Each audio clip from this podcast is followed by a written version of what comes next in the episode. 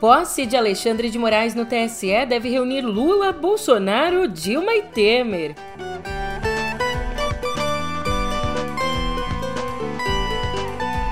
Achou pouco? Então hoje também por aqui duas pesquisas eleitorais saindo do forno.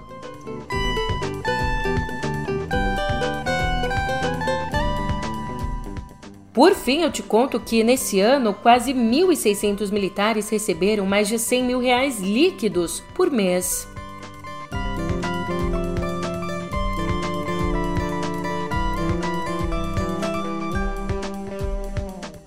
Ótimo dia, uma ótima tarde, uma ótima noite para você. Eu sou a Julia Kek e vem cá, como é que você tá, hein? Nessa terça, dia 16, eu te desejo um Feliz Natal.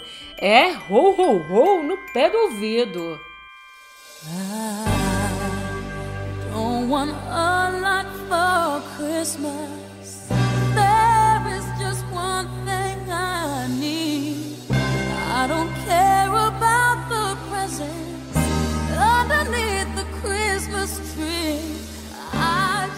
Eu sei, eu sei, ainda falta um tempo pro Natal de verdade, aquele Natal com árvore, luzinha, presente e tudo mais. Só que hoje a gente vai ter um evento quase igual, que vai reunir todo o bando lá em Brasília.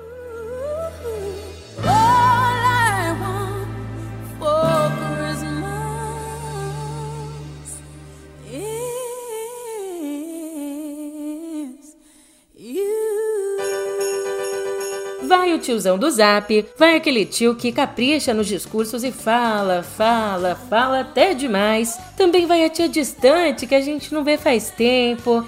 Aquele tio que fica num canto quietão, parece que acabou de sair de uma caverna, sabe? Ó, vai até o Papai Noel que vive fazendo surpresa, distribuindo um dinheirinho do orçamento secreto. Ai, ai, que coisa mais bonita, né? A gente fica até emocionado.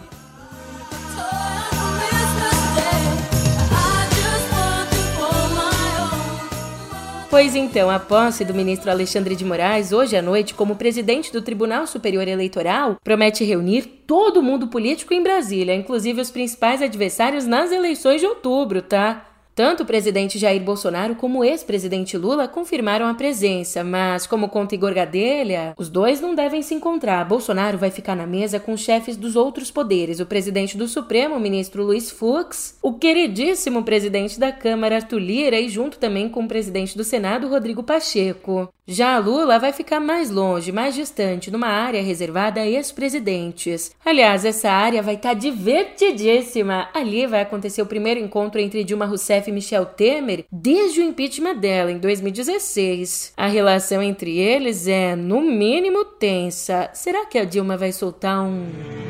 Não imaginam o prazer que é estar de volta. Eu não sei, eu não sei. O jeito é esperar até a noite. Mas antes da posse, a gente vai ter com o que se ocupar. Mais cedo, Bolsonaro vai fazer o primeiro evento oficial de campanha. E esse evento vai acontecer, sabe onde? Exatamente em Juiz de Fora, onde ele foi esfaqueado em setembro de 2018. Só que dessa vez ele não vai ficar no chão, não vai ficar ali junto com os apoiadores, não. O presidente vai discursar no alto de um carro de som e o gabinete de segurança institucional vai fazer uma varredura nos edifícios próximos para garantir a segurança dele. Na outra ponta, a estreia de Lula na campanha foi cancelada por questões de segurança. O plano era que ele participasse de um evento na porta da MWM Motores e Geradores, em São Paulo, mas a equipe que faz a segurança dele considerou o local inadequado. Ainda outros compromissos que ele já tinha firmado, como a visita à fábrica da Volkswagen em São Bernardo do Campo, estão mantidos. E definitivamente esquentando os motores para a eleição, a primeira pesquisa eleitoral feita pelo IPEC para a TV Globo esse ano mostra Lula com 3 pontos percentuais a mais que a soma dos adversários. Essa pesquisa foi divulgada ontem e nela o petista aparece com 44%, seguido de Jair Bolsonaro com 32%. Em terceiro lugar, a gente tem Ciro Gomes com 6%, depois a senadora Simone Tebet com 2% e Vera Lúcia com 1%. Os outros candidatos não atingiram um ponto cada. Ainda, segundo o IPEC, num eventual segundo turno, Lula venceria Bolsonaro por 51% a 35%. Aliás, Lula também aparece em vantagem na pesquisa FSB-BTG publicada ontem. Ele subiu 4 pontos em relação ao levantamento anterior, indo agora a 45%. Aqui, Bolsonaro atingiu 34%, Ciro 8% e Tebet 2%. As intenções dos outros candidatos, somadas, chegam a 2%. Com isso, nesse levantamento aqui, Lula aparece com apenas um ponto da soma de todos os concorrentes. Já no segundo turno, Lula venceria Bolsonaro por 53% a 38%. E, pelo menos até aqui, a gente sabe, sempre teve espaço para charlatão em campanha eleitoral. Daí eu deixo com você nas suas mãos. Quais serão os candidatos que vão entrar para esse hall dos charlatões? E por que eu digo isso? Ah, por nada não. Continuando aqui com o nosso noticiário, o deputado e pastor Marco Feliciano anda preocupado. É, ele anda aí bastante preocupado, tadinho. Pode deixar de sorrir subutilizando os dentes mais caros desse país. Imagina só que desperdício. Sorria! Fale bom dia, vida. Acontece que ontem, uma nota à coluna de Mônica Bergamo, ele insistiu na informação falsa de que, se eleito, o PT pode fechar igrejas. Como não existe nenhuma menção ao assunto no programa de governo do partido, nem declarações de qualquer candidato, Feliciano alega que o fechamento não seria necessariamente físico. Ele escreveu que, abre aspas, Existem muitas formas de se fechar uma igreja. Uma delas é calando os pastores ou obrigando religiosos a terem condutas antibíblicas. A igreja fisicamente estará aberta, mas na prática estará fechada. Eu tô aqui pensando: vai estar tá aberta ou vai estar tá fechada? Metaforicamente fechada? Aberta para valer? Eu não entendi o que ele falou. Smell the cannabis aroma and I got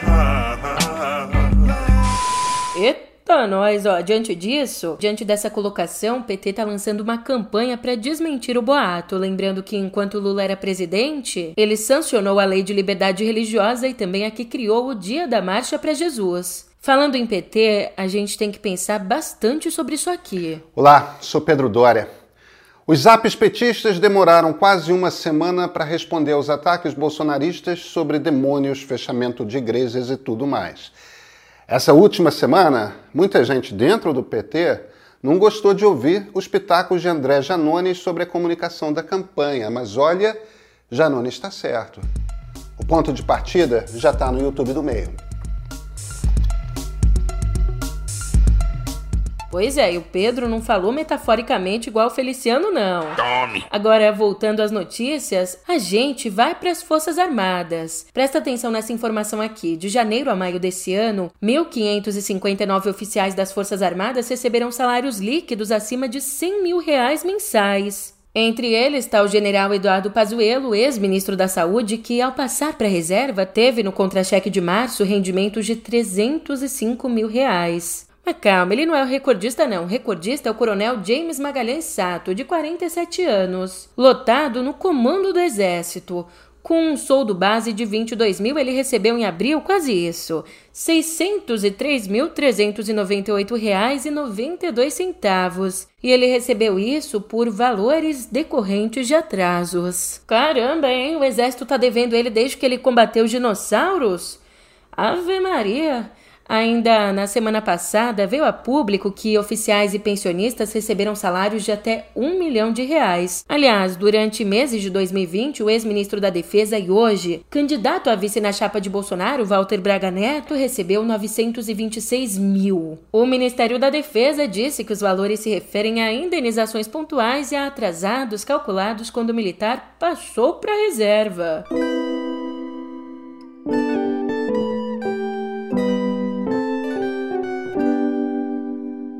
Mais uma vez, a gente abre aqui a nossa editoria de Viver com uma notícia revoltante. O juiz do trabalho e professor Marcos Escalécio está sendo acusado de assédio sexual por 10 mulheres. As vítimas são uma funcionária do Tribunal Regional do Trabalho, uma advogada, uma professora de direito, seis ex-alunas e uma estagiária. Entre elas, três o acusavam de terem sido agarradas e beijadas à força no gabinete do magistrado no Fórum Trabalhista Rui Barbosa, que fica na zona oeste de São Paulo. Uma aluna ainda relata que ele pediu foto de calcinha durante uma troca de mensagens sobre o curso e depois, numa chamada para tirar dúvidas da aula, apareceu na webcam pelado e se masturbando. Essas denúncias todas começaram formalmente lá em 2014, mas elas só passaram a circular entre as mulheres em 2020. E para você entender de quem a gente está falando, Escalércio é juiz substituto do Tribunal Regional do Trabalho da Segunda Região e ele também dá aulas em um curso preparatório para concursos públicos. As denúncias, elas vêm de pessoas ligadas a esses dois lugares. Agora, o Conselho Nacional de Justiça, que fica em Brasília, e o Tribunal Regional Federal da Terceira Região, em São Paulo, estão apurando as denúncias. Bem, pelo menos uma notícia que alivia um pouquinho a gente, uma notícia feliz, uma notícia esperançosa. O Reino Unido acabou de aprovar a primeira vacina bivalente contra a Covid. Ela atua contra a cepa original e contra a Omicron. O estudo clínico mostrou que o produto tem um alto índice de imunidade, além de contra a cepa original, também contra a Omicron, com bons resultados para subvariantes BA4 e BA5. Então, a Agência Reguladora de Medicamentos e Produtos para a Saúde, que é parecida com a nossa Anvisa, autorizou por lá o imunizante produzido pela Moderna, já que ele cumpriu com padrões de qualidade, segurança e eficácia, podendo ser usado como uma dose de reforço para adultos.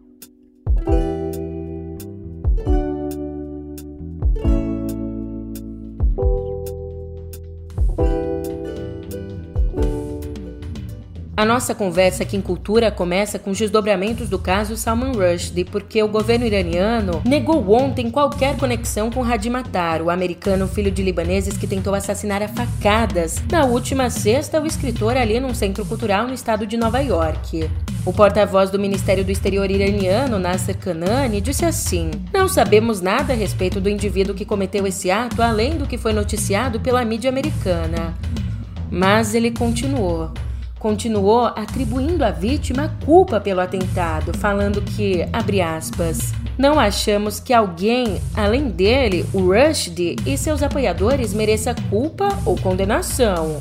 Para você puxar aí na memória, o escritor de 75 anos atraiu a fúria dos muçulmanos lá em 1988 com o quarto livro dele, o livro Os Versos Satânicos, que é considerado blasfemo. Então, no ano seguinte, o líder do Irã, o Ayatollah Khomeini, editou uma fátua, um decreto religioso, determinando que Rushdie fosse morto. E agora, por mais que ele esteja bastante ferido por conta do ataque, ele está num hospital se recuperando.